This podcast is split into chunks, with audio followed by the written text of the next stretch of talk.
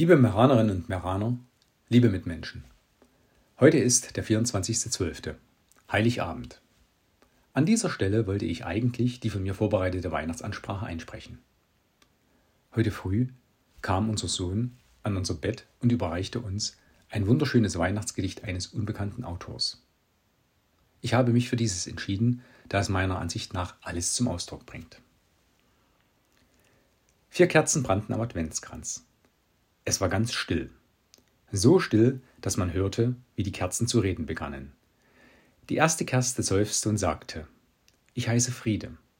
Mein Licht leuchtet, aber die Menschen halten keinen Frieden. Sie wollen mich nicht. Ihr Licht wurde immer kleiner und verlosch schließlich ganz. Die zweite Kerze flackerte und sagte Ich heiße Glauben, aber ich bin überflüssig. Die Menschen wollen von Gott nichts wissen. Es hat keinen Sinn mehr, dass ich brenne. Ein Luftzug wehte durch den Raum. Die Kerze war aus. Leise und sehr traurig meldet sich nun die dritte Kerze zu Wort. Ich heiße Liebe. Ich habe keine Kraft mehr zu brennen. Die Menschen stellen mich auf die Seite.